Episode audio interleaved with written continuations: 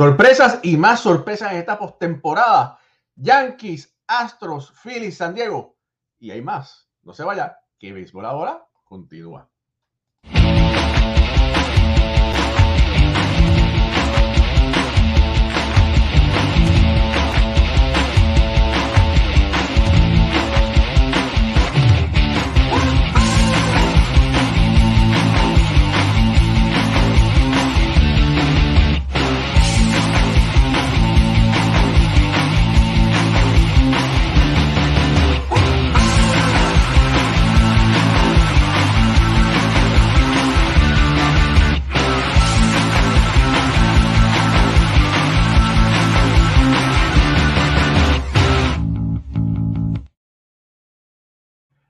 Muy buenas noches familia del béisbol, bienvenidos a otro programa de béisbol entre amigos, béisbol ahora. Mi nombre es Raúl y Ramos, directamente desde New Jersey, me acompaña Alfredo Ortiz desde Puerto Rico y Moisés Fabián también desde aquí, desde el área triestatal.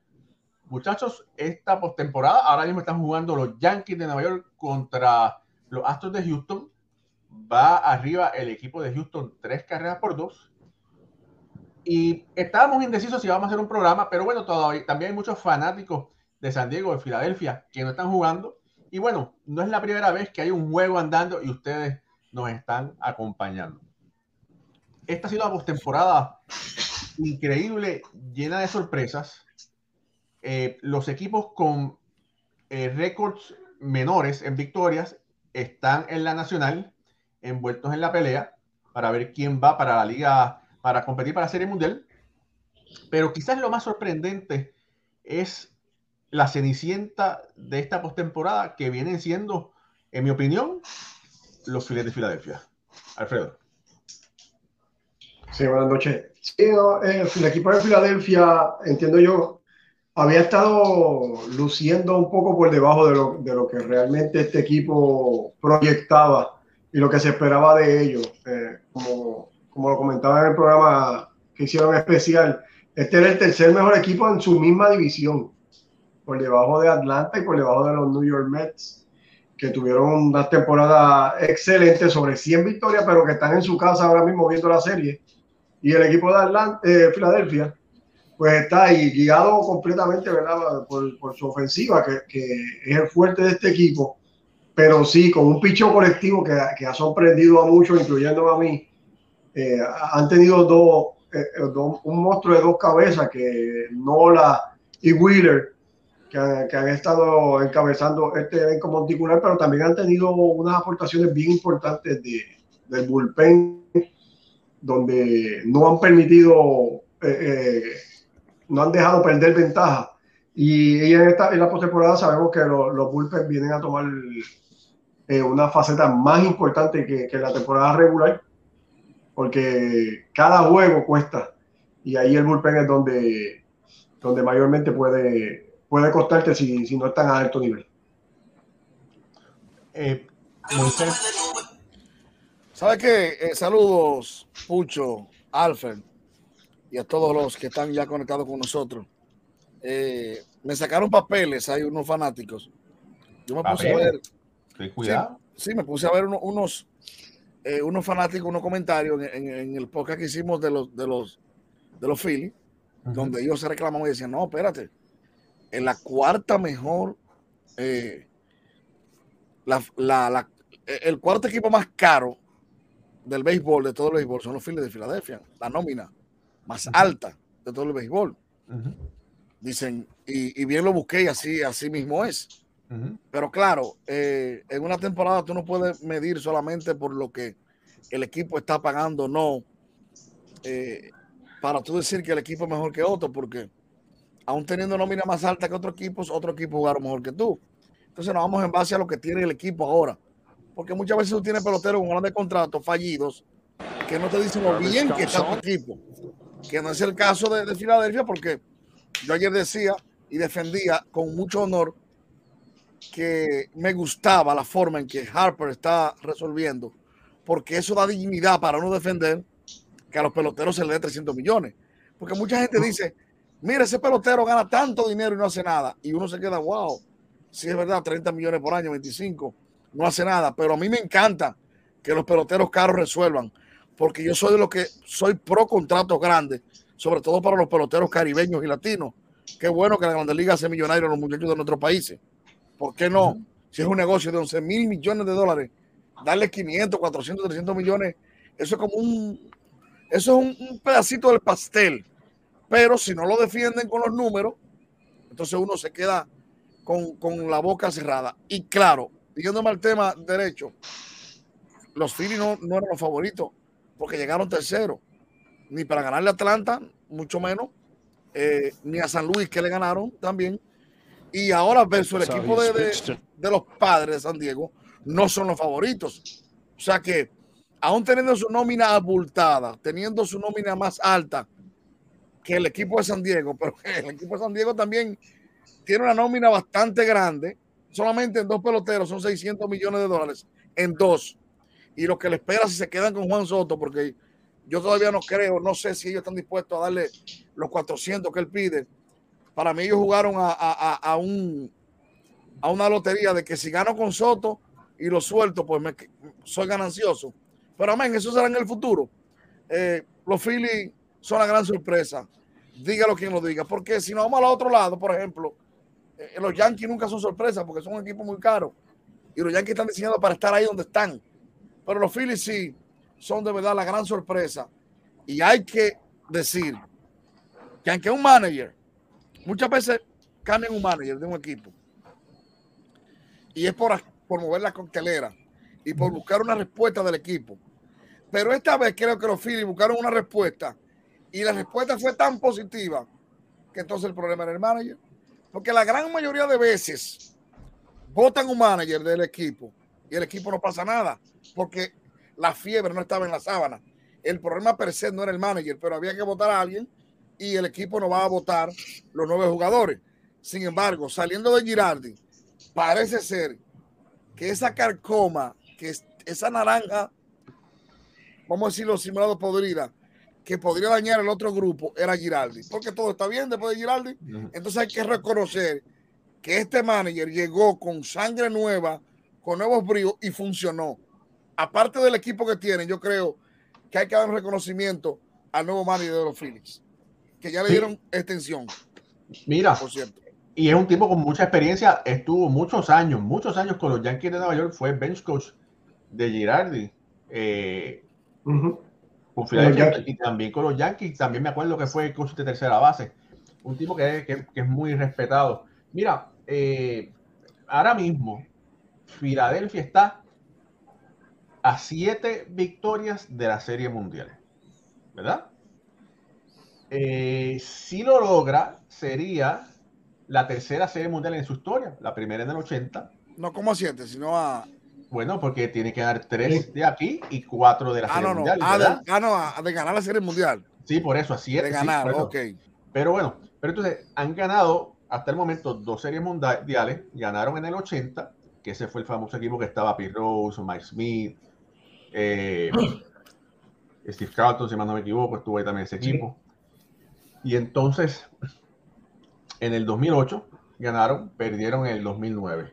Eh, otro dato interesante es que esta es la décima ocasión que el equipo está eh, en competencia por el campeonato de la Liga Nacional. primera vez del 2010. Y este equipo ha sido subestimado por todo el mundo. Hay que ver si le queda impulso y gasolina para poder cerrar el regalo, como dicen. ¿Qué te parece, Pucho? Um, Filadelfia, aquí lo hablamos, ¿verdad? Hoy hablaba con, un compañero en el almuerzo eh, y trajo este mismo, bien, bien curioso porque trajo este mismo tema. Filadelfia la, el, el Cinderella, la, la, la, historia, la sorpresa de todo el mundo. Y, y si recuerdan, a, principio de temporada, cuando estábamos evaluando todos los equipos, lo, por lo único que nosotros no los dábamos de favorito era por el picheo y la defensa. Que ¿sabes? supimos que el año pasado no tuvieron buena defensa, el picheo no nos convenció, eh, pero sabíamos que tenía buena ofensiva. Ellos hicieron los ajustes defensivamente, mejoraron muchísimo eh, y el picheo le ha hecho el trabajo. Y ese 1 y 2 que de Aaron Nola, Isaac Wheeler, ha sido mortal en esta postemporada. Y yo creo que eso, todo. La, vimos un, Filadelfia que en esa segunda mitad de la, temporada, de la temporada pensamos que no iba, iba, iba, a ser lo mismo del año pasado, no iba para ningún lado. Y de, Bryce Harper se lesiona, operado de la, de la, de la muñeca, yo creo que fue y todo el mundo dijo, aquí se acabó la temporada. Kyle Schwarber los mantuvo en juego, los mantuvo en la pelea. Eh, regresa Harper, una sorpresa que nadie, es algo que mucha gente no, no lo esperaba. Y todo que, estuvo lesionado por un pelotazo que le dieron en, la mano. El, sí, el pelotazo. Y todo como que ha, ha cliqueado. Estos son los equipos que de momento todo empieza a funcionar, todo empieza a caer, en, todas las piezas empiezan a caer en su sitio y vemos el, el ¿verdad? el resultado que están donde están hoy, hoy día, ¿verdad? A, tres juegos de, de, pasar a la Serie Mundial. Eh, ¿Qué sorpresa? Para mí sí y no. Sí, porque hicieron ese run a mitad de la, segunda parte de la temporada y no porque tienen el potencial, tenían los, tenían los nombres, tenían los jugadores. Mira, yo te voy a decir una cosa. No, no, no Moisés, pero aquí en, la ciudad de Nueva York, eh, bueno, en todos lados hay muchos fanáticos de los Mets que odian a todo el mundo menos a los Mets. Odian a los Yankees, odian a Filadelfia, odian a los Bravos. Entonces, que tú tengas en la postemporada a Filadelfia y que tengas a los Yankees, eh, hay muchos fanáticos, que se está comiendo por dentro. Dice, no, si, si esos dos equipos van, no puedo ver la serie mundial, no me interesa, no voy a ninguno de los dos. Eh, porque eso es como, es, ¿qué es peor? ¿Ahorcarme o tirarme de un, de un séptimo piso? Mira, oye, Moisés, mira, por aquí pero yo creo que cuando tú amas el béisbol por encima de eso, tú sobrepones cualquier cosa. Que sea Toronto y Anaheim por allá y, y hay béisbol, uno está bien. Eso es como cuando tú tienes, Moisés, eso es como cuando tú tienes hambre. Lo que pongan en la mesa se el que tiene hambre no, pero, pero aquí en, Nueva York hay gente que se queda por hambre, se mueren de hambre. Sí, sí, sí. Sí, está como los nenes de voto. Está, como los nenes de voto. Mira, oye, mira, mira, por aquí lo que, Fernández dice: Hola Moisés Severiano desde Piedra Blanca, Monseñor Nol. No huele, esa es la provincia. Yo soy de Bonado, pues señor no huele es la provincia. Saludos, mi hermano Miguel Fernández, allá, eh, desde lejos. Vi a Newton Fabián también, que está por ahí la familia apoyándome. Yo le mando el link a mi familia. Tiene que entrar en la live, la familia. Tiene que entrar. Esto, es un programa familiar. Ah, bueno, ya lo sabes. Oye, mira, lo que sí tenemos que estar claro. Entre los padres de Alfredo, entra todo el mundo. Mira, eh, lo que eh, eh, hemos tenido dos juegos completamente diferentes entre Filadelfia y San Diego. El primero, una joya monticular de Wheeler, y yo en mi opinión, eso no lo vamos a, volver a ver en, la serie. Un juego 2 a 0 entre estos dos equipos, no lo vamos a ver de nuevo. Lo que vamos a ver es más parecido a lo que pasó en el segundo juego, donde eh, la ofensiva de ambos equipos eh, eh, lleva la voz cantante y aquí los bullpen es lo que... Tengo que interrumpirte un momento y rápido, y, y, le voy a hacer una pregunta a Moisés, pero no me la puede contestar. Moisés, Zach Wheeler con los Mets no puede ser nada y que aquí está volando como una mariposa. ¿Eso te, te revienta el corazón? No me conteste, eso me lo contesta otro día, por favor, Alfredo, continúa. Pues sí, pues nada, como entiendo yo que.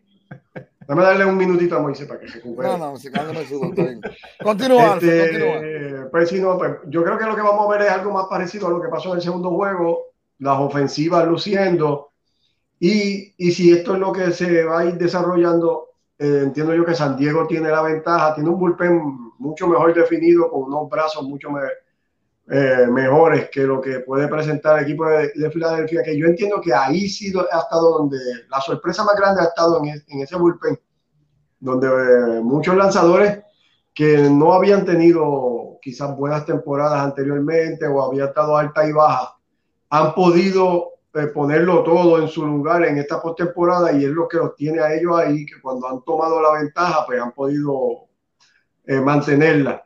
pero en algún momento realmente las aguas llegan a su nivel y ya lo vimos en ese segundo juego donde aunque tomaron una ventaja cómoda, creo que era 4 a 0 estaba el juego, San Diego fue cortando esa ventaja y tomaron control del juego y, y luego de que esa séptima, octava, novena entrada de San Diego estuvo sólida y lo ha estado así toda la postemporada, así que espero que San Diego domine esta serie, pero de esa misma manera, con ofensiva y con un bullpen sólido. Mira, hablando sobre este equipo de San Diego, ¿verdad? Eh, una de las mejores historias es la de Luis García. Luis García lo tuvimos aquí en el show. Eh, amigo de la confianza de, de Moisés, que son de, del mismo pueblo. Pero la historia de Luis García es que cuando era pelotero, se dejó, se salió del béisbol organizado, se hizo eh, o estuvo trabajando como barbero. Y entonces, como barbero, estuvo un mes, no le gustó, no dio la talla y se puso entonces a trabajar en un warehouse moviendo cajas, en un almacén. Y milagrosamente regresa al béisbol y de estar ganando, vamos a decir, 7, 8 dólares la hora, porque se tuvo que cambiar de barbero, porque no le alcanzaba al warehouse. Hoy es un lanzador millonario de calidad en un juego postemporada eh, con la posibilidad de llegar a la Serie Mundial. Sí, Luis García tuvo dos años también como delivery de una empresa, de una empresa de envío a, Santo Domingo, cargando cajas, como decimos popularmente. Pero estas son de las, de las historias que muchas veces los equipos se equivocan y, y ahí es que uno dice, tanta gente que hay en una oficina ahora trabajando, que en operaciones de béisbol, no lo critico tampoco, pero son tantas las historias que tuve de los mujeres que se les escapan de la mano y que viene otro, pa, lo coge y el tipo de grandes ligas. Entonces, ¿cuál fue tu trabajo? De no analizar a ese muchacho, de no ver lo que tenía en la bola, de no, de no darle la confianza y que venga otro equipo que no ha hecho nada por él, que no lo firmó de joven. Mire, yo, para decirlo ahí mismo, porque tengo que decirlo, yo tuiteé hace unos minutos. Frame Valdés, por ejemplo, que está lanzando, le devolvieron siete contratos de grandes ligas. Siete contratos. Cuando él vivía en República Dominicana, allá en San Cristóbal. Siete, porque los siete equipos decían que no podía ser pitch de grandes ligas. Y yo digo, estos genios scout que hicieron eso. A mí me gustaría saber el nombre de cada uno de ellos. Que aunque tengan 20 tipos en grandes ligas metidos, yo creo que siete tipos no pueden equivocarse, sí. Hmm. Devolverle, siete organizaciones devolverle contrato a Frame Valdés que tú no puedes pichar y firmar los Houston con 20 y algo de años. Y hoy ese tipo es uno de los mejores caballos que tiene el béisbol. Tú tienes que decir que algo anda mal en el escauteo de las organizaciones en República Dominicana. Lo tengo que decir porque como esa historia de Luis García, yo te puedo mencionar 10 ahora mismo. Te puedo decir que, yo te puedo decir que Teóscar Hernández, por ejemplo, yo de Teóscar vi con mis ojos 30 estrellados de scout que decía no, no va a batear porque esto. Yo me acuerdo de un scout, no voy a decir el nombre del equipo porque es muy famoso, que ni lo miraba y decía que no, no, porque tiene 18 años ya, no puede firmar ya. Yo ando buscando un outfield así, así. Y yo de fresco al lado le digo, no, pero ese es Raúl Mondesín de Grande Liga. En ese momento. claro, porque si tú, si tú andas buscando un, un scout, cuando un scout va a un campo, que adoro el trabajo de los scouts, me hice scout para conocer por qué un pelotero vale o no vale. Me encanta, pero cuando tuve un scout decirle a un tipo, pucho en el terreno, dije, no, yo quiero que haga tanto en la 60, que corra así. Yo le digo, no, pero ese tipo está en la agencia libre ahora mismo, se llama Raúl Mondesí, o se llama fulano de tal, porque se supone que un scout es un adivinador de futuro, a futuro, y que ve condiciones. Y Teócar hizo más de 90 estrellados, que un gringo de Houston y un señor llamado Osijo Linares, que hoy es papá de Ronnie Linares, asistente del gerente de Grandes Ligas de Houston, lo vio y por 30 mil dólares cogió esa ganga. Y así hay mucho. Hay que evaluar a veces el sistema de, de cauteo de nuestros países. Que se le pasan esa cantera de jóvenes buenos. Después otro con más visión dice, pero, porque yo digo una cosa, los drafts los firma cualquiera. Los Jason Domínguez, los Juan Soto, los Tati Junior, eso lo firma todo el mundo, porque eso tienen un mercadeo y lo ve todo el mundo desde los 13 años. esos muchachos, como Luis García, el Torneri, por ejemplo, uno de los mejores relevistas de Houston, también lo mismo. Kansas City le dio contrato otro equipo, otro y otro, que no. Y el tipo, uno de los mejores eh, lanzadores intermedios de grandes ligas. Pero eso no lo va a cambiar yo ni ustedes tampoco. Raúl, la historia de Fernando Cruz este año en Grandes Ligas. Pero, bueno, pero Fernando Cruz tiene una historia que es totalmente diferente porque él empezó como bateador. Sí, y luego se hizo lanzador, pero para este contrato, ahora, eh, cuando eh, hicieron el acercamiento, le decían al escabo, ¿tú estás seguro? Ese tipo ya no tiene béisbol, ese tipo ya no, no tiene edad para estar en el béisbol organizado. No haga eso. Bueno, eh, no haga eso. Fernando por, para que no por otros compañeros. No, no, pero para que la gente sepa, Fernando Cruz, eh, que fue un rookie con 31 32 años, con el equipo de Cincinnati, eh, era un era bateador, creo que era, que era, el Ciore. Sí, pero eso fue, pero él lleva como lanza, él era Ciore. Sí, pero era Ciore. Y después se reinventó, se convirtió en lanzador eh, y estuvo tirando en México, después en la AA, de Puerto, Rico, donde, donde hizo récords rompió una cantidad de récord increíble. Al mismo tiempo lanzó eh, en la pelota de profesional de Puerto Rico y por, y por primera vez en su carrera ha tenido el privilegio de tirar en grandes ligas gracias a que un scout se tomó el riesgo de firmarlo. Y le decían eso, esas mismas cosas que, que Moisés trae. Eso mismo Moisés le decían, le decían, no, no, no firme ese tipo, está ya pasado de edad, eh, no, no hagas eso, vas a perder tu trabajo, ya, tú sabes, miles de cosas. Y todo por no atreverse a, por no, por no, como tú dices, no buscar ese pelotero, ¿sabes? Tener ese miedo de buscar ese pelotero diferente a, al que se mercadea solo. José Ramírez, señores. José Ramírez. José Ramírez lo vieron miles de gente. A José Ramírez. Y es de un campo de Baní, República Dominicana, donde es Miguel Tejada, donde Vladimir Junior Vladimir Guerrero y un escado llamado Ramón Peña le contaron que había un tipo en la liga campesina que no se le podía pichar ni por debajo del brazo, ni por la tierra, ni por ningún lado. Un desecho de pelotero. Y ese desecho hoy es uno de los caballos de grandes ligas. No sé, hay que regarse. Y hay que, hay que regarse por lo bueno, señores. Porque sin decir nada, lo que voy a decir no tiene nada que ver con nacionalidad ni esto. Pero lamentablemente, para tú firmar con 25 años tiene que ser cubano. Sí, es verdad. Si es boricua está viejo. Si es venezolano está viejo. Si es dominicano está súper viejo. Si es cubano era un niño. Tiene que ser o cubano o, japonés. Bueno, los japoneses lo traen de Grande Liga. De 27, sí, pero bueno. De Grande Liga, que es una Grande Liga. Te lo traen de un béisbol organizado. Sin faltar respeto al béisbol de Cuba, no es lo mismo. ¿eh? Porque si no, si no ahí tienen ustedes una liga buenísima eh, la Liga AA Amateur de Puerto Rico, ¿cuánto estamos trayendo de ahí? No estamos trayendo nunca porque queremos los muchachos de 15 y 16 años. ¿eh? Teniendo ahí material seguro, de seguro. Yo estoy seguro que esa liga tiene material para meter muchachos a la liga menores y que en uno o dos años den el salto. Lo, que pasa es que el, el béisbol ese AA juegan mucho amateur, pero también juegan muchos peloteros que firmaron profesionales y no dieron el, no dieron el, rango y han, y han regresado a esa liga pero no importa, pero hacer video taller, mira, René Rivera fue a esa liga y después hacía falta un catcher en la liga y lo llamaron. No me digas a mí. Si es bueno, bueno, está, en la liga lo maquito. Sí, mira, por aquí tengo unos datos de, del equipo de San Diego.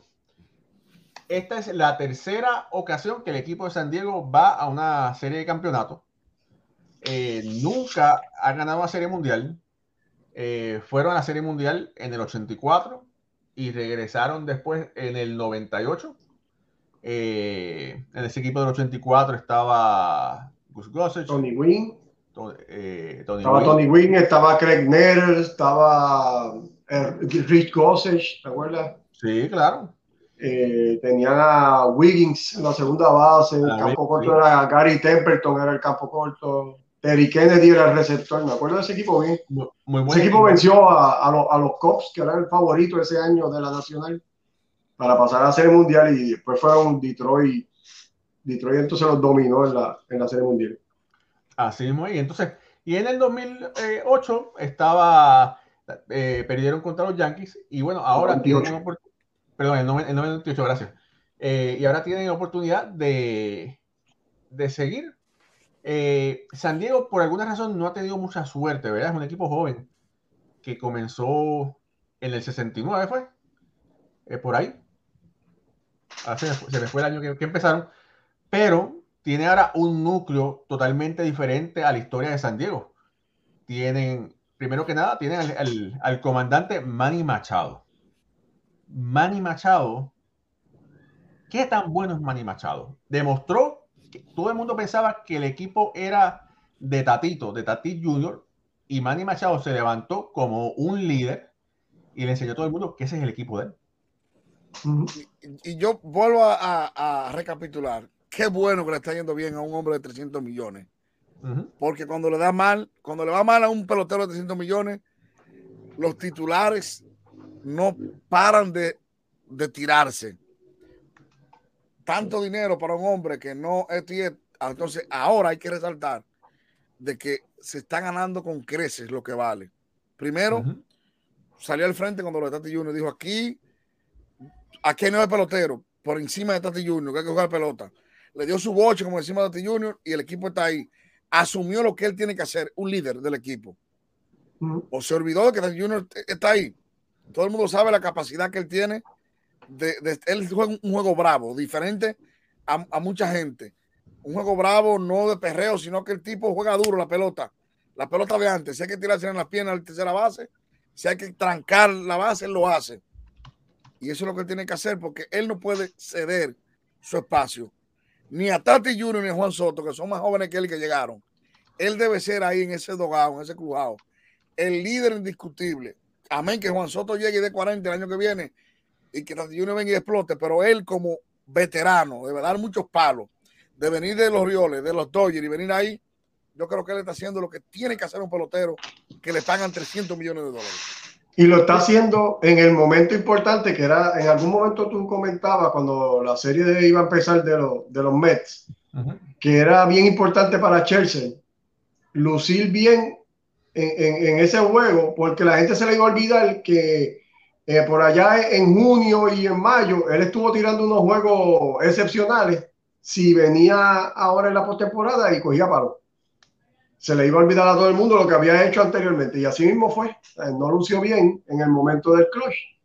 Y la persona se le olvida lo que hizo por el equipo en aquel momento. Y entonces vienen las críticas de, un tipo de pelotero así tan costoso que entonces no te puede ganar o lucir bien en el momento más importante, que es cuando tú lo necesitas en la postemporada. Mira, por aquí rápido. Justin Román dice presente. Aníbal Rodríguez dice que no se, no se olviden de Calmero Martínez, que jugó el Lefil también ese equipo del 84. Marlon Eduardo Ortiz, que es de verdad que ese es casi el secretario de béisbol ahora, porque nos ayuda brutal. Gracias, hermano, por estar siempre presente. La madrina María López, saludos, buenas noches, Dios le bendiga, Raúl. Nos veremos en noviembre si Dios quiere. Amén. Así mismo es, nos veremos en noviembre si Dios quiere. Saludos a Ninito Morena. Eh, saludos también por aquí, Luis Alberto López López. Dice, los scouts están pendientes de, de los grandes bonos. Claro. Noel Rodríguez, saludos. Iván Rodríguez Colón, el doctor de béisbol ahora, porque béisbol ahora tiene su doctor exclusivo. Tada dice por ahí también presente. Miguel Fernández también está presente por ahí. Saludos por ahí. Eh, Ulises Mesa dice presente. Ed Panas también béisbol tiene su pintor. Ed Panas también está por ahí presente. Mira, sea como Ulises Mesa que dice, yo ya di like. Así que dele like a esta transmisión, ayúdenos a crecer. Eh, por aquí vamos a ver. Aníbal Candelaria también dice presente. Luis Parra, como todos los programas, también está por aquí. Eduardo Chávez también dice presente. Wildadis Maldonado también. Newton Fabián, el, ¿cómo es? el cachetín también está primo. El primo. Bueno, Jaro Rodríguez también.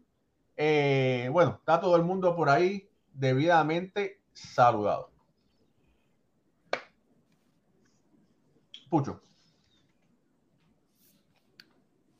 Estoy aquí pendiente del juego. Sigue 3 a 2 en la sexta.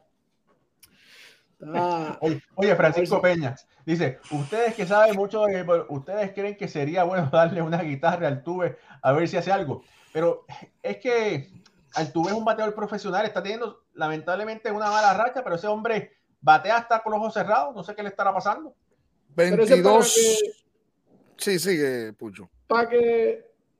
Eh, ¿Quién fue el que dijo el comentario, Raúl? Francisco Peña. Mira, Francisco, para que tú veas lo, bueno que, lo bien que está confeccionado Houston, que no han necesitado ese bate eh, al momento. Francisco, ponga Francisco Peña, creo que lo conozco ahí de nuevo. Sí, Francisco Peña fue pelotero profesional de los Astros de Houston. Jugó doble A, firmado también por Cijo Linares, de una camada de jóvenes, Santiago Ramírez, Grandes Ligas, Wandy Rodríguez, Grandes Ligas, Francisco Peña no llegó porque le hicieron como seis operaciones. Y ese muchacho, después de hacerle como seis operaciones del brazo, tiraba 98, 99 millas como nada. Así que, Francisco, un abrazo, que es también eh, de mi pueblo y, y, fue un tremendo. Estudiamos juntos en el liceo y fue un tremendo atleta. Lamentablemente la salud no le acompañó. 23 turnos sin dar hit consecutivo lleva José Altuve. 20 turnos fue la última racha más larga que la tuvo Javi Baez. Pero lo que dice Pucho, eso es un equipo de béisbol, no de baloncesto, que depende de una sola gente. Mira cómo en, el, tercer inning eh, tú te escapas de Jordan Álvarez, pero viene Bregman, le deja una recta 98 millas y te la saca. Ese es un equipo donde Maldonado hoy ha estado en base. Jeremy Peña dos veces en base. O sea, eso es un equipo. Tú te enfocas mucho en Jordan Álvarez y en José Altuve, pero Jeremy Peña, Gurriel, o sea, es Maldonado el, bate de que, de que el bate más noble. Y ayer la pegó a la pared y hoy ha estado en base. O sea que eso es un equipo. Oye, hay que decir una cosa, hay que decir una cosa de, de Machete de Maldonado. Que para la gente que dice, no, sí, él es muy bueno cachando. No, hermano. Para que un pelotero en grandes ligas. ¿Quién dice que él es bueno? No, que la gente dice, no, que él es bueno. Pero yo lo que, eh, lo que quiero decir una cosa. Para que un pelotero en grandes ligas batee 180 y lo tengan en la alineación todos los días, es que tiene que ser demasiado de bueno cachando. Algo de verdad que, que no tiene sentido. El que diga que él es bueno no sabe de béisbol y que me excuse. Cualquier fanático, llámese como se llame. Él es su majestad dirigiendo el picheo. Y, le voy a decir algo. Frank Valdez tiene 28 años de edad. Y si usted busca cualquier entrevista de él y de un grupo de jóvenes de bullpen, lo que dicen de, o sea, lo que ellos dicen, porque lo que uno ve es una cosa, es lo que dicen esos lanzadores de Houston, de cómo ellos se paran ahí a tirar, a lanzar, sin preocuparse. Señores, cuando usted ve un catcher que no mira un picheo para el logado, un lanzador, cuando usted ve un catcher que no mira una sola vez el pitching coach, ni el bench coach, ni el manager, usted debe decir que ese tipo es un dios de la receptoría. Y así hay varios. No quiero decir que ser el único. Es uno de los que más me gusta. El machete, su rapidez, sacando gente a las bases. Pero señores, de la receptoría, Maldonado es un dios de la receptoría. Porque no solamente lo que él puede hacer por él, es que él hace mejor los lanzadores. Y ese es el resultado. Eso es, todo para, para, para todo, para, para un lanzador. Sí, ayer la narración en. Perdón, que ayer la narración en inglés estaba, estaba hablando de eso, de que el, el, único jugador en ese equipo que va y le dice las cosas a Verlander de frente si no le gusta algo, mira, vamos a hacer esto, es, Maldonado y Verlander acepta su, su, sus consejos y lo que él le viene a comentar. Si vimos el juego ayer, Verlander no le decía que no a nada. Están comunicándose con el, con el intercom y todo el tiempo, pam, pam, pam, rápido. O sea, que Machete está cantando ese juego y él está siguiendo el ritmo del catcher. Y eso es buenísimo también para la defensa, porque vemos que el, el juego lleva un ritmo mejor y, y con Martín detrás del plato, pues, pues, el equipo de Houston ha estado brillando todo el año. No, y ofensivamente, como dice Raúl, él no es un arma que tú te tengas que preocupar como un Jordan Álvarez, pero él te puede hacer el daño en el momento grande. Porque lo ha hecho muchas veces en grandes, lo ha hecho muchas veces en grandes ligas y aquí con los indios de Mayagüez siempre lo hace. Sí, sí, él, él, cuando sale él es un tipo que está, eh, bueno, como que, como que catcher al fin está pendiente a, a los todo el tiempo del juego y busca esos picheos.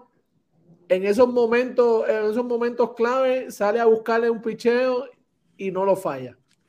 Que no sea ofensivamente eh, consistente, pues eso ya, no, todo el mundo es, Iván Rodríguez. Pero me, voy a dedicar una tarea, pero si Raúl la hace un día de esto y me la, y, me la envía mucho mejor. Porque ahora me, llegó a la mente, porque uno, uno, le da poco crédito a los receptores, de verdad. Y, yo, y cuando digo uno, nosotros todos, porque todos hacemos periodismo y debemos tener voz cantante para reconocer la buena labor de esa gente que está opaco por el buen desempeño. La gente se volvió loco con Justin Verlander y que muy bien, líder de efectividad a los 39 años de edad. Frame Valdés, 25 salidas de calidad consecutiva. ¿Cuántos quedan líderes de efectividad con un catcher malo? Con un catcher mediocre. Me van a excusar los fanáticos míos de los Mets. ¿Cuántos tuvimos con Piazza quechando, líder de efectividad? Era fácil. Con un tipo que se, aplastaba ahí a quechar. Porque aplastarse a quechar y conducir y llamar un juego, que como se dice. Es lo mismo. No es lo mismo. O sea, llamar un partido. Y, y uno dice, fulano lanzó no quiere hoy. Y tú dices, va, ¿quién, ¿quién llamó ese juego? Tuvimos la mejor, señor, el picheo de, el picheo de, de Houston ganó la triple corona. En ponche, en victoria, en efectividad, colectivamente. Ah, lo ganó porque el picheo era el mejor, solamente. ¿Y quién lo llamó ese picheo? ¿Quién dirigió? ¿Quién hizo mejor esos lanzadores? Javier, que era un novato, que se veía Lobo tirando Montero, que era un novato, se veía Lobo tirando por ahí. Ahora tú lo ves porque el rey del framing, todo el mundo sabe que es tipo. Yo sé que los árbitros, los ampayas, tienen dolor de cabeza cuando van a, cantar los, los juegos de, Maldonado. Porque es que el tipo, lo que, lo que es bola casi de piconazo, como decimos, lo hace trae. Tiene una mano tan rápida que el tipo engaña a los, los, árbitros. Entonces, eso hay que reconocerlo. Solamente decimos, Fulano ganó el sayón. ¿Qué, qué lanzador? Pedro ganó Sayón, tenía Baritec, una pared. Madux tenía, mandaba a buscar a López, a las menores, a, Pérez. ¿Se recuerdan de Madux? Que cada cinco días lo subía. Pérez. Sí, tenía a O'Brien, primero y después a Pérez. y, y, eso decía, si uno busca la historia de esos grandes lanzadores, que la gran mayoría, hay una historia de grandes receptores también, que te hicieron mejor. Señor, uno va a Framé Valdés y Fernandez no le lee picheo, no le niega picheo a, a, Eso él dijo así y así que nos vamos. Y si es así, así nos vamos. Entonces, ¿qué es la grandeza de este receptor? No acepto que nadie me diga que es bueno. Si no me dice que es uno de los dioses de la receptoría, no lo acepto. Yo te digo que ahora mismo defensivo es el mejor. Sí, ahora mismo tiene que ser el número uno. Mira, Raúl, tenía un dato aquí interesante de esto de ya que estamos jugando el segundo juego de Houston y, y los Yankees, que se fue Severino, tremenda labor de Severino, hay que, hay que quitarse el sombrero ante este caballero. Mira, eh, tengo aquí que los ganadores del segundo juego eh, en series de siete partidos han ganado 23 eh, de las últimas 36 para un 64%. Así que este partido ha tomado gran importancia para, ambos equipos porque le, da la oportunidad de dominar la serie según las estadísticas con una victoria en, este segundo en este segundo partido y es un dato bien importante de conocerlo. en este momento está lanzando Jonathan Loisiaga por el equipo de los Yankees. Ya terminó la labor de Luis Severino, cinco y un tercio, cinco hits, tres carreras limpias, eh, una base por bola, seis ponches, permitió un cuadrangular. La labor hoy, Severino. Hoy trae a Loisiaga en esta, está en la sexta, creo, el juego. Sexta entrada.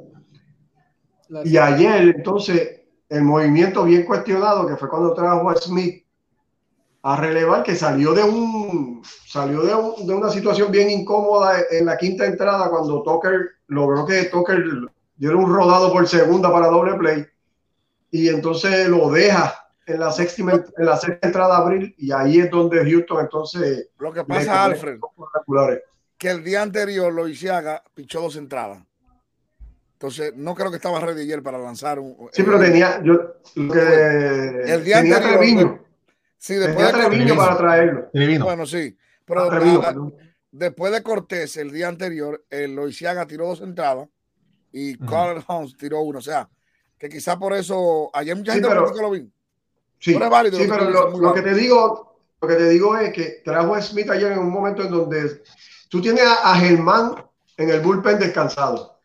Tienes a, a Trevino también listo, porque lo trajo después. Entonces va, trae Smith en ese momento tan clave. Ya ese muchacho había salido de una situación bien incómoda en la quinta. Yo entiendo que no, no fue acertado. Traerlo de nuevo, yo hubiera trabajado un, un brazo más fresco, como te estoy diciendo. Germán es un hombre que te puede dar varias entradas de calidad y lo tiene ahí en, ese bullpen, no lo ha utilizado. Y confió entonces en este muchacho novato y, y no le salió bien la situación. Mira, Raúl, veo ahí, no me engañes que veo ahí, me encanta cuando los fanáticos conectan con la historia. Uno que es más joven que, que, algunos fanáticos.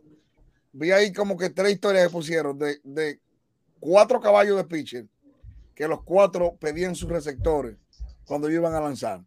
Vi a Nolan Ryan, que lo mencionaron ahí, unos comentarios. Eh, Nolan Ryan, eh, Eliseo Rodríguez. Ah, eso, cogió, eh, el, el nojita, el, no fue el número 4, me parece que fue el 4, fue el 4 el número dos, no sé, fue con, fue con los California Angels en ese momento. Y Eliseo no bateaba, pero cachaba muy bien. Ah. Está, está envuelto en el béisbol en Puerto Rico en las pequeñas ligas. Lo tuvimos aquí entrevistado. Si ¿Quién quiere tu entrevista. Eh, excelente entrevista. Él fue, oye, él fue compañero de Thurman Monson porque Eliseo subió con los Yankees, pero después Kansas City lo cogió en, en el draft cuando Kansas City entró. Detallito. No, y para que la gente sepa que no todos van a ser Iván Rodríguez, que van a tener esa, esa, esa bendición del Señor de ser una bestia detrás del home play y de ser caballo. Con, esos son, señores, esos son excepcionales. Salón de la fama, esos son los excepcionales. Los que dan 30, 25, empujan 100, batean 300, entonces son unos animales eh, en la receptoría. Porque Charlie Johnson, yo me gusta mucho la posición de cacha, me gustaba yo me encantaba ver a Charles Johnson echando con los Marlins, porque el hombre le decía, tú tira que yo paro. Que si esta mascota aguanta, yo, yo, la, yo la atajo. O sea, cuando tú tienes un catch así, no un tipo que se abaja ahí, porque hay tipos que se abajan ahí. Con el perdón de mi fanático de los metros, que puse ahorita de, de, Dama y Piazza. Dama y Piazza de, La verdad, es la verdad. Que si época, como animal. Te digo algo, en esta época hubiese durado más, porque hubiese sido primera base de una vez. Sí. Mira, te voy a decir una cosa, mira. Por suerte o por desgracia, por suerte o por desgracia, Iván Rodríguez no vivió la era digital de las redes sociales. Porque en muchas ocasiones dice, no, Yadier es lo máximo cachando. Sí, fue, fue, muy, fue muy bueno, es muy bueno, ¿verdad? Se acaba de retirar. Pero cuando Iván jugó, había internet, pero no estaba el Facebook, no estaba el Twitter, no estaba toda la cosa que se veía todo lo que ese caballo hacía. Y competencia. Y bateando. O sea, y Iván jugó en, cuando la gente robaba base. Porque ahora no roban Esa otra. Y la competencia, estamos hablando que estaban los Posadas, Charlie Johnson, Benito Santiago, eh, Sandy Alomar. Sandy Alomar. Habían, habían caballos de receptores también. ¿eh? Pero también estaban los, primeros, los mejores, estaba Luis Castillo, que se robaba 60 bases, eh, estaba Ken Lofton, Marcus Grissom subiendo desde los 94 hasta los 2004. O sea, Ken Griffey, Sammy era un 30-30, Raúl Mundesí 30-30, o sea, montones de gente se robaban 40 y 50 bases. Había trabajo para los receptores en esa época. Hubo mucho trabajo. No es como ahora, no, que tú vas a 30, no, no camines, que te me lesiona, no, no me robes, que, que tú no puedes ahora. El BBO cambió, pero dichosos también son los corredores que no se toparon con, eso, con esos calibres de receptores de la época. Bueno, mira, los Yankees están en este momento están perdiendo tres carreras por dos, ¿verdad? Este juego es clave porque los Astros se llevaron el primer juego y era concebible porque venían de una serie larga de cinco juegos donde la noche anterior eh, jugaron por una suspensión por lluvia y el Bronx, después de celebrar, volaron a Houston para prepararse para el próximo día. Y después de eso, enfrentarse a un Verlander caballo, vas a perder. Vamos a lo que vamos, ¿verdad? Solamente si Jesucristo viene a bater, pues posiblemente pueden ganar, pero si no, no, no creo que haya chance. Pero bueno, segundo juego. Astros arriba, 3 a 2. Salió Loaiziga de la entrada. Sí. Salió Loaiziga. Eh, Doble play. Y ahora es, este juego es sumamente importante. Si los Yankees pierden, se va, se va abajo 2 a 0. Y yo no creo que los Yankees tengan la psiquis de que si pierden este juego puedan regresar para atrás. Porque no le han podido ganar a Houston.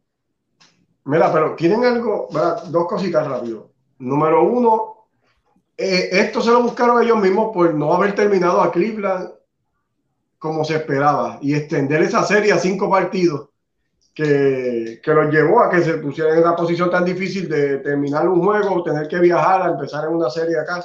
Todo esto fue, ¿verdad? Por la, por la serie que se extendió. Pero los Yankees tienen algo a su favor y es que tienen a sus mejores dos lanzadores esperando en el Yankee Stadium para enfrentar a, Houston en el juego 3 y 4.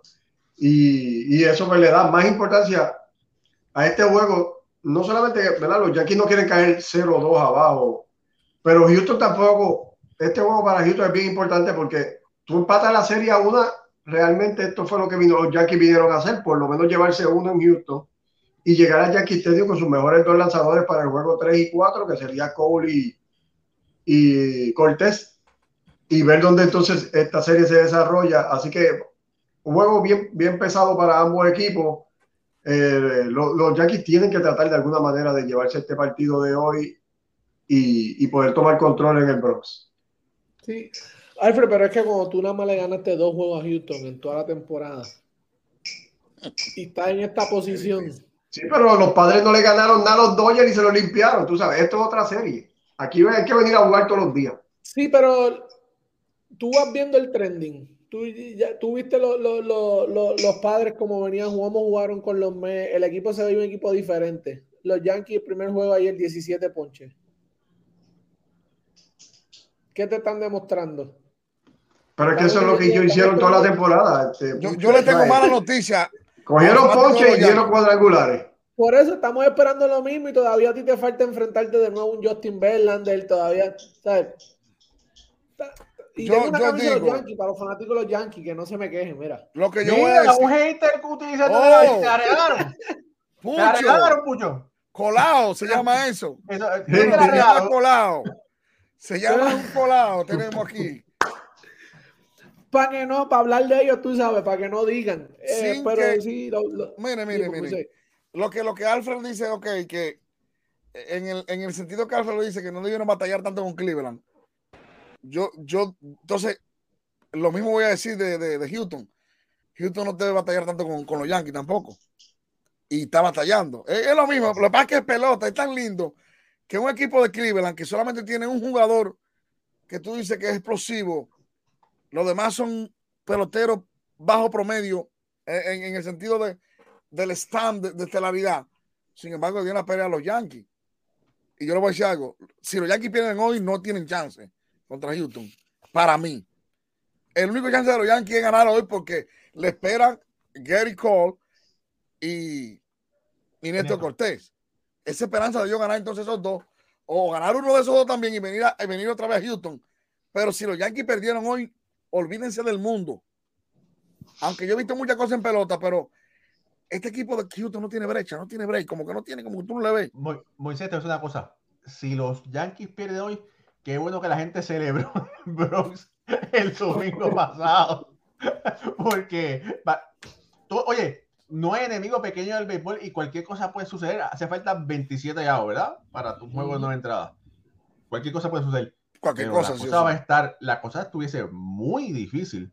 Pero bueno, hace falta que caballos como este, mira, eh, hace falta que caballos como este puedan despertar, porque un Aaron George bateando, eh, se, mira, carga la ofensiva del equipo.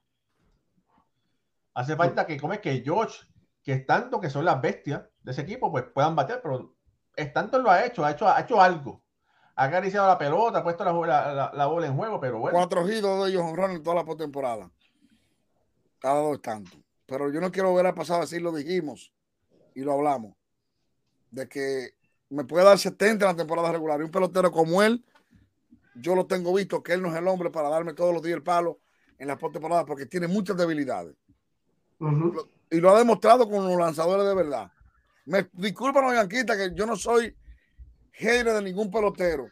Lo que pasa es que tampoco he visto demasiada pelota cuando tú te focalizas demasiado en que fulano nada más hizo ese número y fue, rompió un récord y no me dicen acá, pero el tipo no es Jordan Álvarez, que lo hizo todo en la temporada. Pero si Jordan Álvarez falla, tengo a Breckman. Y si no al Tuve, y si no a Guriel, se llama equipo. ¿Qué pasa con los Yankees? Carpenter viene de ahora cuatro ponches y de, no hacer nada. Donaldson se le olvidó jugar, batear como bateaba. O se le fue la estamina. Entonces, si un pitcher. Donaldson no es el mismo bateador, quiera. Sí, sí, entonces, si un lanzador sabe que este equipo nada más tiene dos hombres que te pueden hacer daño, ¿en quién te va a focalizar? Porque la han lanzado, porque ese cuentico cuando ah, no le están lanzando a, a Josh para que no rompa el récord. Eso fue, eso fue al, final de la temporada rival, pero en la postemporada. 11 ponches, 11 ponches. ¿A qué costo?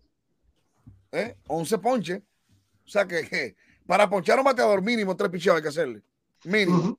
Entonces, se han dado vida con él. Mira, Antonio Cabral dice: Hola, equipo, arriba Astros con San Diego a la Mundial. Bueno, vamos a ver qué, pasa, qué va a pasar con No estamos dando decreto para que los fanáticos de los Yankees no, no, me entren, pero, pero digo que si pierden hoy se van. Espérate, espérate, espérate, espérate, espérate, espérate. Espérate. ¿Eso, ¿Eso lo dice Moisés o el hermano Moisés?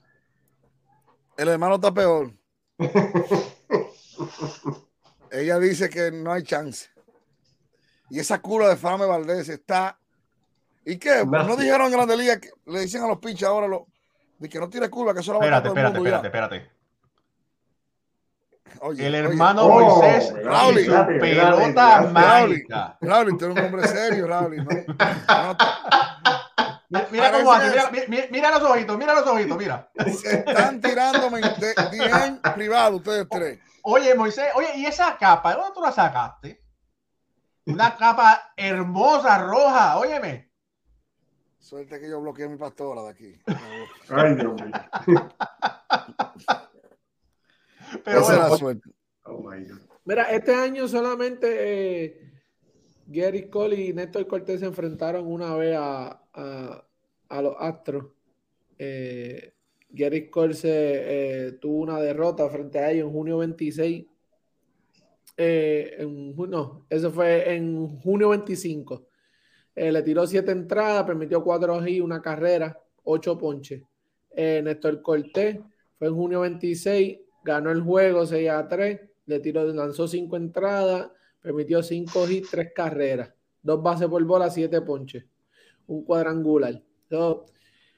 han tenido buenos números, ¿verdad? Frente a la, a la alineación, pero hay que vemos la ofensiva de Houston como cómo está en esta postemporada. Y, y, Tú sabes que yo estoy pensando mucho. Que Dime, Ok, Houston ha ganado un campeonato, ¿verdad? El, controversial. Y este equipo, que lo vemos hoy, un equipo sólido, toda, perdió. A, ese equipo tuvo a Gareth Cole, a George Springer, a Carlos Correa, todavía en, en, en su uniforme este equipo era para haber ganado por lo menos dos o tres campeonatos. Porque escúchame, escúchame, Alfred. Acaba de cerrar el séptimo episodio. Frame Valdés con, un, con dos ponches. Sí. Siete innings, cuatro hits, dos carreras sucias, nueve ponches. Cien lanzamientos. Le entró a curvazo limpio ahora. Sí. es que esa curva es imbateable, es que es imbateable. Eso es bendita. Y yo me alegro mucho, porque es que yo soy de la vieja, de la vieja ola, de la vieja escuela, de, que no, que, que tú estás viejo 20 años para ser pelotero. ¿Cómo que tú me decías eso a mí? Un pitcher. ¿Cómo tú me vas a definir que un muchacho con 20 años ya es un desecho de béisbol? Mira, este Moisés, yo te voy a decir, aquí en el canal de nosotros hay una entrevista que le hicimos a, este lanzador cubano que era de los Yankees y terminó con los White Sox, eh, a Contreras. Contreras. Sí, tremenda entrevista. El que no la haya visto, se lo decimos que, la va a disfrutar muchísimo. la voy a buscar. Búscala. porque es una tremenda entrevista. Y ahí él nos explica eso mismo. Él, a él los scouts lo vieron cuando ya tenía 18, 19 años. Y, para, y lo firmaron para el campo, equipo. En, un campo allá de, de Pinar del Río. Jugando de camisa, sí. Alguien pasó, lo vio, lo invitaron para llevárselo para, para, para las ligas menores del equipo nacional y la carrera de él por ahí, ya tú sabes hasta dónde llegó. Tremenda entrevista, el que tenga oportunidad de escucharla, eh, se lo recomendamos. Y yo, yo digo, lo más, increíble, lo más increíble de esa entrevista, todo está súper buena, pero él habla y da los detalles cómo fue que él pudo salir y escapar. Y dice, está en la entrevista, lo pueden decir, imagínense un negro de seis pies, de seis, ¿cuántos? Seis, cinco, con una peluca rubia. Dice el mismo. estaba vestido de mujer en México. Vestido, de mujer en México. De mujer. En México para poder salir. o sea, dicho, por él, se lo recomiendo. De verdad que eh, a mí se me aguaron los ojos. Porque de la forma que se expresa lo que tuvo que pasar.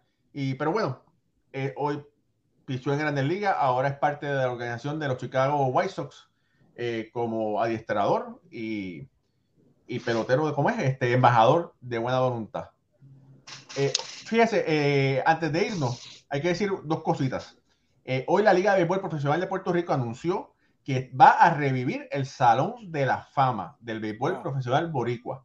El encargado de eso es nada más y nada menos que Jorge Colón Delgado. Jorge Colón Delgado va a ser el, es el coordinador general donde se van a seguir, se va a, revivir ese Salón de la Fama que fue fundado a principios de los años 90 por eh, Ramón, eh, por eh, Costas, que era de Ponce y lamentablemente falleció, pero bueno, se va a hacer y el Salón de la Fama va a vivir en Ponce, va a vivir en el Museo. Raúl, creo que le dicen ahora Sir Jorge Colón Delgado, ¿viste? creo que ahora le dicen Eh, y, otra cosa que quería decir es, hoy anunciaron los finalistas a los, a los guantes de oro. Eh, creo que hay cosas que, hay unas, cosas que no me cuadraron. Es la primera vez que se le da un guante de oro a un utility player, ¿verdad? o sea que en vez de ver nueve guantes de oro, van a haber diez por liga. hay que decir que Tomás Nido es uno de los finalistas por la Liga Nacional, cachando solamente 98, 98 partidos, la mayor cantidad de su carrera, ¿verdad? Eh, otro detalle es que Luis Guillorme no, no está en la lista. Y eso es increíble porque mi opinión es que Luis Guillorme tiene el mejor guante de todos los jugadores de los Mets de Nueva York. Y la forma que jugó segunda, que jugó tercera, que jugó Ciores, eh, tenía que haber estado eh, en esos candidatos de, utility y no lo está. Eh, en la Liga Americana, Carlos Correa y Jeremy Peña son dos de los finalistas para el guante de oro. Y, Sander Bogar que. Y Sander Bogar que, hemos hablado. Oye, qué, qué, buen trío, qué buen trío, para no seguir hablando de eso. ¿Verdad? Es un lío. Eh, eh, sí, eso está interesante. Es un lío, Moisés. Pero Yo, eso hablamos, eso lo hablamos con los muchachos en la barbería. Eh, eh, Pucho, yo creo que tú, una tarea te voy a dejar para la próxima, pues yo estoy vago ahora. Estoy alegando. ¿Cuál es el criterio que están utilizando para dar el guante de oro? Porque, eh, yo, yo, yo, y lo digo por Machado, o sea, dejar a Machado fuera de una, de, o sea que eso ah, no, no te lo va a buscar. O sea, ¿cuál, ¿cuál, ahora es el criterio? Porque yo sé que antes una empresa de guantes hacía como una, antes cuando no había tanta tecnología que daban mejores premios, porque cuando no había tanto, los, guantes de oro eran guantes de oro. Exacto, con R. Ellos, hacían un, una especie de, evaluación con los coaches, con los, con los, directores de infield. Los managers y los coaches. Los managers y los coaches había un votaban, escogían a ojo, pero no podían votar por los jugadores de su equipo. Tenían que porque eso es excelente, porque si yo estoy jugando hoy frente a los Phillies yo como bench coach estoy viendo el, juego de los Phillies y qué tan bueno es el, el oponente ante a mí. O sea, yo sé que ahora hay mediciones y se le hemos dado toda la computadora, pero no me gusta, no me gustan muchas cosas. Ellos usan, ellos usan la, eh, todavía eso lo toman en consideración, porque es por la Rowling.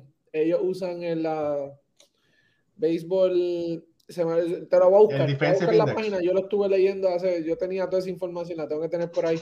Eh, yo vi a lo, todavía el año pasado, eh, ¿cómo se llama? Baerga, que explotó contra eso. No, Baerga no todos los días si lo dejan.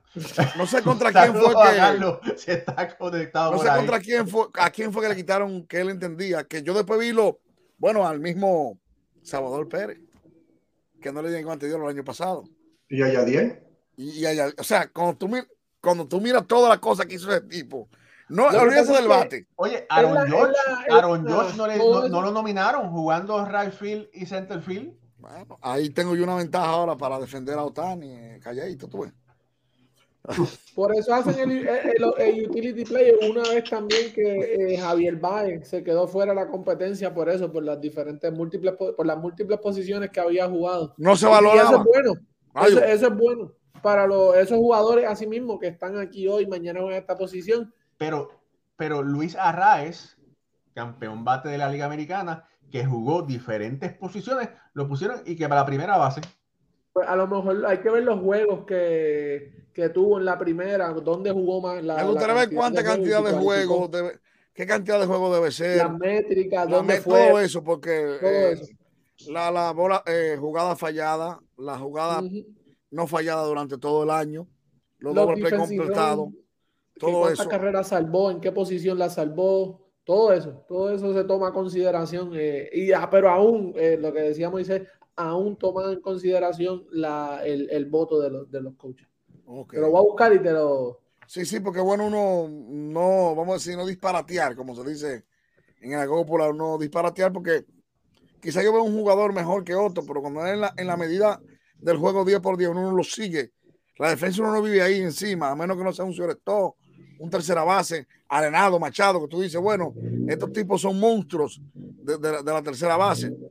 Y el caso de Correa, de Bogar, que uno sabe que son guantes de oro, que hacen cosas para ser guantes de oro. Mira, por ahí está Rey Delgado. No sé si es Rey Delgado o Chochito, porque ustedes saben que, que Rey es el que maneja a Chochito. Y no sé quién está diciendo, Carlos Correa para Seattle. Claro, si Seattle le da 50 millones, Carlos Correa va para Seattle. Este, pero no sé, no sé si va para Seattle. Mira, Moisés, te la, tengo, te la tengo a. Seattle es una ciudad peligrosa ¿eh? para, para, los jugadores. Se desinflan muchos jugadores en ese estadio y en esa ciudad. Bueno, a novato le fue bien a Jorge Rodríguez, Carlos Santana. A otros le han ido bien, a Rodríguez le fue bien ahí. Que Griffith también. A Canono también. Canono le fue bien un año. O sea, hay jugadores que a veces que.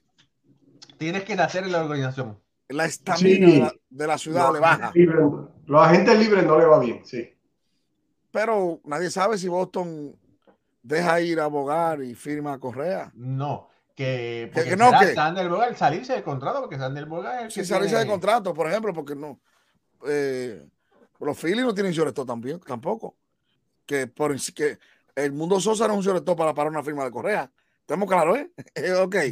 El mundo Sosa viene que lo dejaron libre. San Luis lo puso en. o lo cambiaron de San Luis. O sea, yo estaba pensando eso. Yo digo, acá, pero Correa es un tipo que cae bien en esta ciudad porque es una ciudad cercana a New York y un equipo que puede también durar varios años con, contendiente en esta ciudad.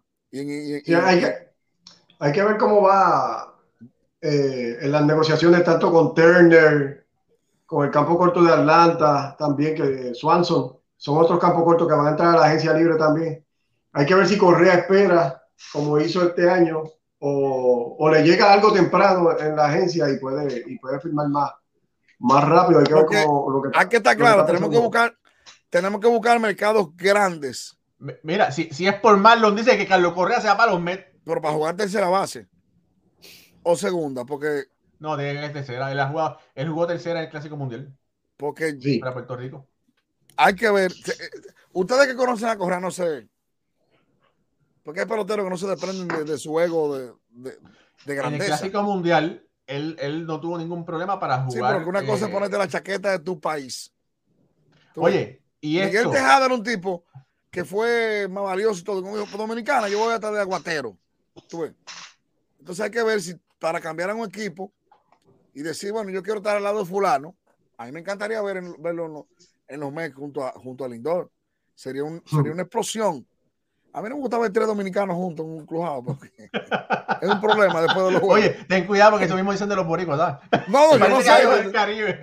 Raúl, te, te tengo la. Te encontré aquí la, la respuesta porque Luis Arae, ¿verdad? Eh, jugó múltiples posiciones, pero lo, lo pusieron en, en, primera base. Maybe esto fue lo que pasó. Eh, cualquier jugador de posición, infield, outfield, eh, debería jugar al menos un total de 600, no, 698 entradas para cualificar en una posición específica. Okay. So, que me, me, gustó mucho ver a Vladi Junior también ahí nominado, porque la gente habla mucho del bateo, pero el muchacho era tercera base y juega tremenda primera base también, Vladi Junior. Y ojalá que, que esté ahí entre los. Bueno, está, está en la final ya. Tienen que jugar, pero son básicamente 77, 78 juegos. Uh -huh. Para clasificar. Sí. Para, 90 para y te digo ahora, aquí lo dice. 698 entradas son 77 puntos. 69 juegos. 69.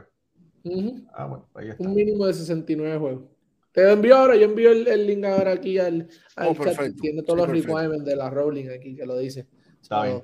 Bueno, familia. Eh, eh, son, son par de, son par de, de, de de cosas que toman. Y Moisés, la página que utilizan, y para que la gente lo, lo sepa también, es eh, Saber Defensive Index. De ahí es que ellos se, se, dejan llevar. Ellos son los que hacen todos los research y mantienen todos los números defensivos de, de, de estos jugadores durante la temporada. So, bueno, José Altuve no, ha vuelto a batear, perdón, no ha vuelto, no, no puedo conectar libremente. No, pero no fue un para un doble play.